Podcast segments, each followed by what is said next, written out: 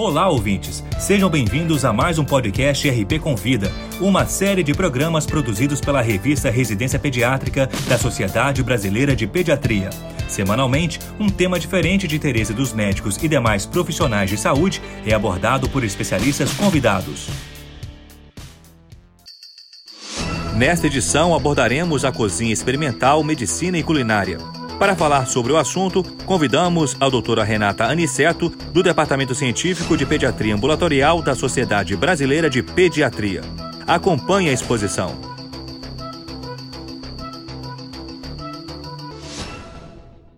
Olá, colegas pediatras, tudo bem? Fui convidada pela Sociedade Brasileira de Pediatria a gravar esse podcast sobre um assunto em evidência não só na pediatria, como na medicina geral devido ao seu poder de transformar estilo de vida e moderar as possíveis doenças que possamos apresentar agora e no futuro. Sou responsável pela Cozinha Experimental há 14 anos, programa que alia medicina, nutrição e gastronomia, e trago um novo olhar sobre a abordagem que pediatras devem adotar na orientação da alimentação das crianças e suas famílias na era da epigenética que o alimento seja teu medicamento e que o medicamento seja teu alimento. Há 500 anos antes de Cristo, a ideia da alimentação como ferramenta para a saúde já era evidenciada por Hipócrates, o grego considerado o pai da medicina.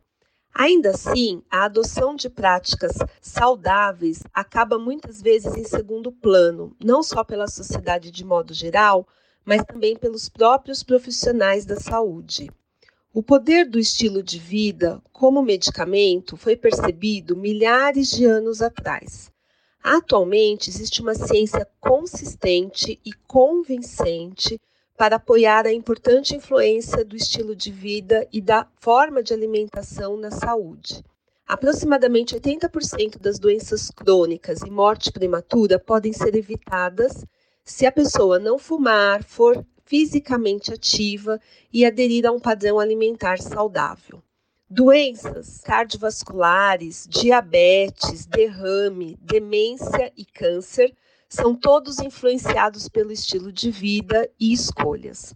A prática de preparar o alimento, atualmente chamada de medicina culinária, vem ganhando uma rápida expansão, como uma nova área da medicina baseada em evidências científicas que une a arte de cozinhar com a ciência da medicina. Nada mais interessante do que prevenir ou tratar patologias através das orientações de escolha, modos de preparo e consumo dos alimentos.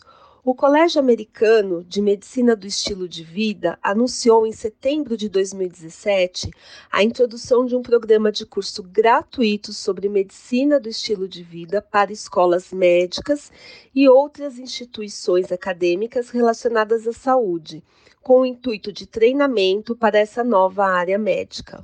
Objetivos da cozinha experimental unir medicina e culinária com o intuito de conscientizar sobre a importância de se cozinhar o seu próprio alimento para a garantia de uma alimentação saudável e adequada para as necessidades específicas de cada indivíduo, produção de material científico embasando a importância das escolhas alimentares na qualidade de vida e redução da doença a culinária como objeto de estudo da evolução da espécie. Olhem que interessante. A culinária ela pode ser entendida como a transformação do alimento ou pode ser considerada a partir da passagem da ingestão de alimentos crus para cozidos. O que só foi permitido com a descoberta do fogo, que foi dominada pelo homem cerca de 500 mil anos antes de Cristo.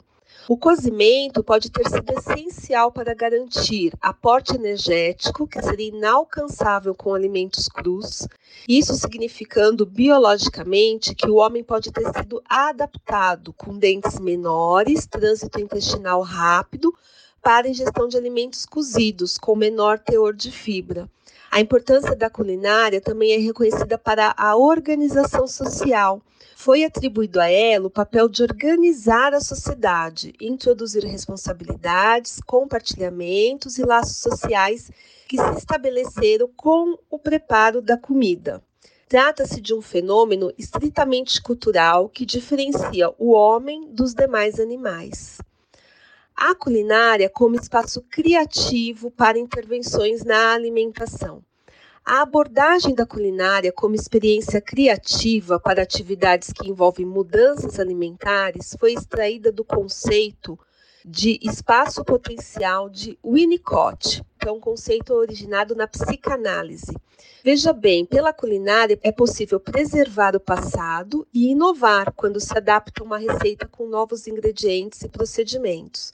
Por sua vez, a comida produzida tem a capacidade de reafirmação de pertencimento e de identidade, de transmissão de afeto e outros sentimentos, mesmo quando associada a elementos de inovação.